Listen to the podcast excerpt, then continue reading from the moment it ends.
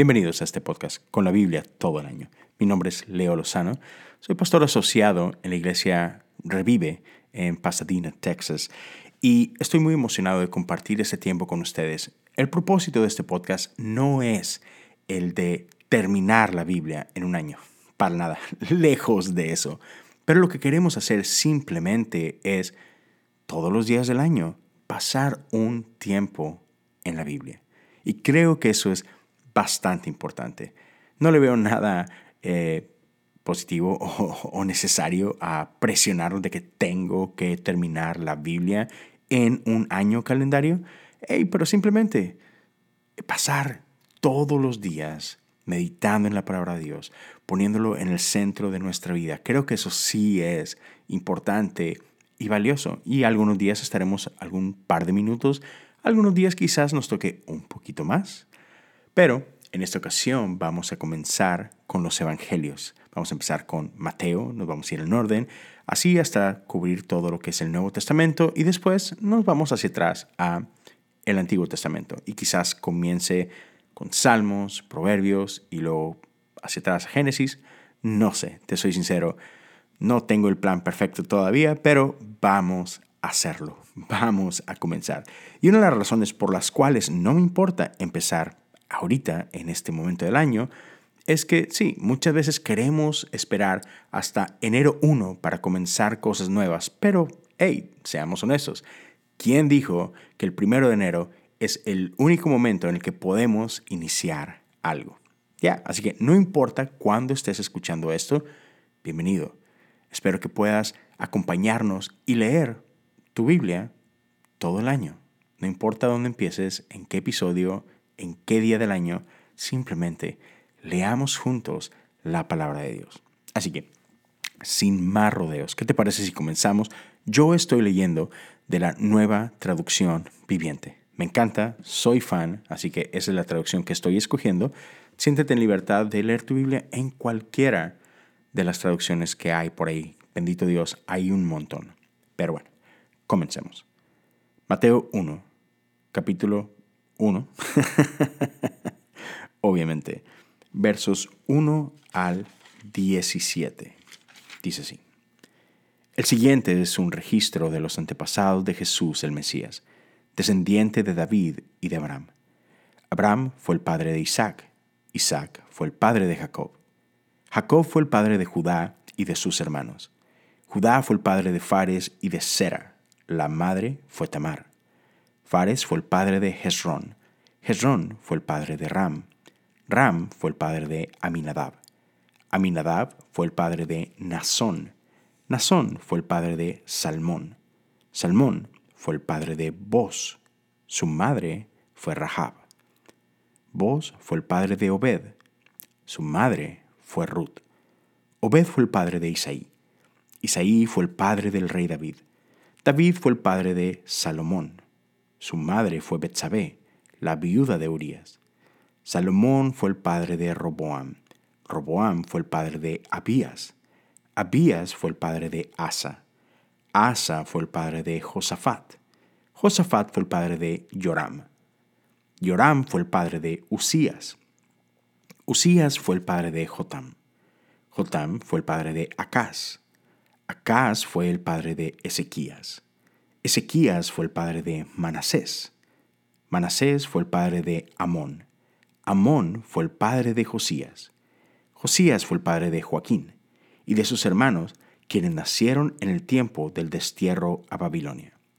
Luego del destierro a Babilonia, Joaquín fue el padre de Salatiel. Salatiel fue el padre de Zorobabel. Zorobabel fue el padre de Abiud. Abiud fue el padre de Eliakim. Eliakim fue el padre de Azor. Azor fue el padre de Sadoc. Sadoc fue el padre de Akim. Akim fue el padre de Eliud. Eliud fue el padre de Eleazar. Eleazar fue el padre de Matán. Matán fue el padre de Jacob. Jacob fue el padre de José, esposo de María. María dio a luz a Jesús, quien es llamado el Mesías. Todos los que aparecen en la lista abarcan 14 generaciones, desde Abraham hasta David, 14 desde David hasta el destierro a Babilonia y 14 desde el destierro a Babilonia hasta el Mesías. Pues muy bien, e-, esa es la porción de la Biblia que corresponde al día de hoy y te quiero dejar con esta reflexión. Hay un par de cositas que me llaman la atención. Primero, es tentador no empezar aquí, no empezar con Mateos, porque, wow, genealogías, que es, si somos honestos, una de las cosas más aburridas que te puedes topar en la Biblia. Pero, ¿por qué es que Dios inspiró al escritor de Mateo para comenzar de esta forma. Hmm. Algo nos quiere decir el Espíritu Santo aquí, lo creo totalmente. Y una de las cosas que me encanta y que podemos ver es que Dios tiene un plan para el mundo. Y sabemos, y vamos a, leer un poquito de esto en los días siguientes, pero Dios envió a su Hijo algo que conocemos como la encarnación. No era necesario. Dios pudo enviar a su Hijo así, nada más, como un día creó a Adán del polvo de la tierra. Sin embargo, Dios no escoge hacer esto.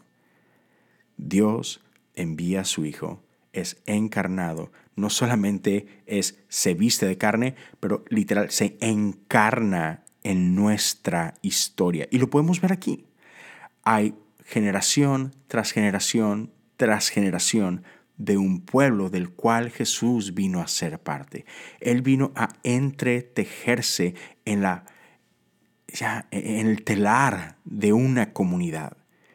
Y eso es importante porque Él entra a nuestra historia, es parte de nuestra historia, se empapa de ella. Y por eso podemos identificarnos con Él. Y eso me encanta. Dios viene a ser parte de nuestra historia. Pero lo otro que me llama un montón la atención son estos nombres de estas cinco mujeres. Si puedes darte cuenta, esta genealogía es dominada por hombres. Ya, no mucho ha cambiado en el mundo, ¿verdad?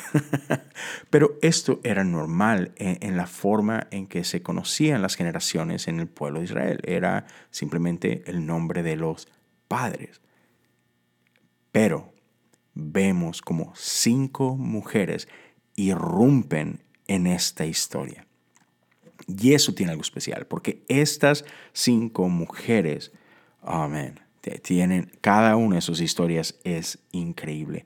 Son muchas de ellas mujeres que cualquiera hubiera descartado. Estas no son las heroínas de todos. No, son mujeres ya, algunas con alguna reputación un poco cuestionable, otras que fueron abusadas, otras que fueron maltratadas, fueron descartadas por su sociedad. Pero ¿sabes quién no las descartó? Dios. Y Dios usa la vida de, de Ruth, de Rahab, de Tamar, la, la vida de Betsabé, Dios usa la vida de estas mujeres, la última María. Ya, Dios tiene un plan para todos, aún aquellos que el mundo está tentado a descartar o a desechar. Ya, Dios no hace eso con nosotros. Ya, no, no, no sé qué es lo que Dios haya hablado a tu vida este, este día con, con esta parte de lo que acabamos de leer, pero me encantaría escuchar tus comentarios. Así que si estás viendo esto en YouTube, deja por ahí un comentario. Si, si lo estás viendo o escuchando en Spotify o en Apple Podcasts, deja un comentario por ahí, compártelo en, tus historias en social media y taguéame, déjame saber qué es lo que tienes. Este podcast viene a ti por parte de mi iglesia. Este no es un podcast personal, e, esto es parte de mi iglesia. Y en los días siguientes vas a escuchar la parte de la lectura de voz de muchos de los miembros de esta comunidad de fe. Entonces vas a escuchar a mujeres, a hombres, a niños, ancianos. todo el que quiera venir a leer es bien recibido aquí en el estudio y va a ser parte de esto. Incluso, ¿por qué no? ¿Tú quieres ser parte de esto? Contáctame y podemos ahí te puedo decir qué porción leer y lo grabas ahí en la comodidad de tu casa y me mandas el audio y ya, te hacemos partícipe de esto. Entonces, sí, ah, te invito, mira, búscame en Instagram, Leo Lozano HU, mándame un mensaje directo o encuéntrame en Twitter, igual, Leo Lozano HU, mándame un mensajito directo o, mira, ¿sabes qué? También, si quieres, mándame un email a Leo Lozano TV, o sea, T de Tomás, V de Víctor, Leo Lozano TV, arroba gmail.com y dime, quiero participar de esto. Y vemos la forma, ¿ok? Gracias por acompañarnos el día de hoy. Eh, espero que nos podamos ver o escuchar también el día de mañana y juntos pasemos todos los días en la Biblia. Dios te bendiga.